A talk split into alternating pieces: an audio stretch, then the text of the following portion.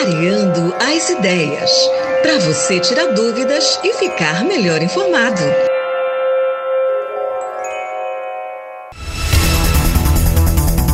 O governo federal recriou o Conselho Nacional de Desenvolvimento Rural Sustentável, que havia sido extinto em 2019.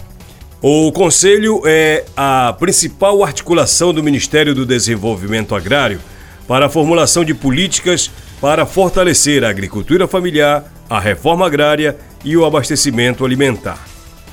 Com a recriação desse conselho, garantida lá em março deste ano por meio de decreto, decreto número 11.451, o grupo conta agora com 60 membros, sendo 60% de representantes da sociedade civil e 40% de representantes do governo. Essa composição deve permitir maior participação e representatividade da sociedade civil na tomada de decisões e também na formulação de políticas públicas. Com essa iniciativa, a expectativa agora é que as políticas de promoção da agricultura familiar e reforma agrária e que possam ser fortalecidas e que haja melhor abastecimento alimentar para a população. Nos municípios estão sendo criados os Conselhos de Desenvolvimento Rurais Sustentáveis. São órgãos políticos que buscam tratar de interesses dos produtores rurais, tanto na elaboração e fomento das políticas públicas para o desenvolvimento das atividades agrícolas, quanto para a conservação do meio ambiente. Pelo menos essa é a ideia, né? Aqui em Santarém, a criação do Conselho de Desenvolvimento Rural Sustentável se deu agora, dia 5 de setembro, e tem na composição da diretoria membros do governo e de entidades civis.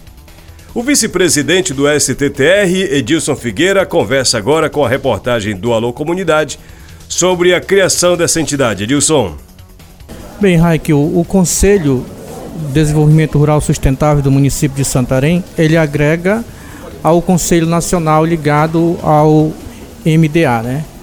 Então, Santarém ele passou a ser criado, né? Foi já feito a, a homologação do conselho, só que faltava a, a, a criação da, da, da, diretoria executiva, né? Tem que ter essa diretoria. E hoje foi um dos pontos que foram pautados dentro da reunião com o governo e a sociedade civil organizada. Né? Então, primeiramente, é, a lei ela é uma lei defasada de 2000, 2007, né? É, a lei 12.000 é, 058 de 2007, a gente precisa fazer uma mudança e também criar o regimento interno do conselho, né? E aí, como é a pasta, primeiro tem que ser do governo, revezando, né? Dois anos, a cada dois anos tem eleição, a sociedade civil também poderá se eleger como presidente também do conselho. Só que foi um consenso, foi um processo democrático e que nós chegamos a, a conciliar de dizer que o presidente seria o governo, na pessoa do secretário Bruno Costa, que é o secretário de, de Agricultura e Pesca, e como vice ficou a PRUSAN, dentro dos movimentos sociais, e a SEMAS, que é do município, e o Sindicato dos Trabalhadores Rurais de Santarém na vice-secretária. Então, são as quatro figuras que hoje compõem é, essa comissão da diretoria é, do Conselho de Desenvolvimento Rural Sustentável do município de Santarém. Penso que é uma ótima ferramenta para a elaboração das políticas para quem trabalha a produção agrícola familiar. E por isso eu te faço uma pergunta: qual é, Edilson, a área de atuação? Como é que esse conselho pretende atuar? E que a gente sabe que ela vai atingir todas as partes, né? Porque ela é ligada à questão agrária, à questão ambiental, à captação de recursos, tanto para o PAA, para o PENA. Então ela é uma coisa muito ligada, né?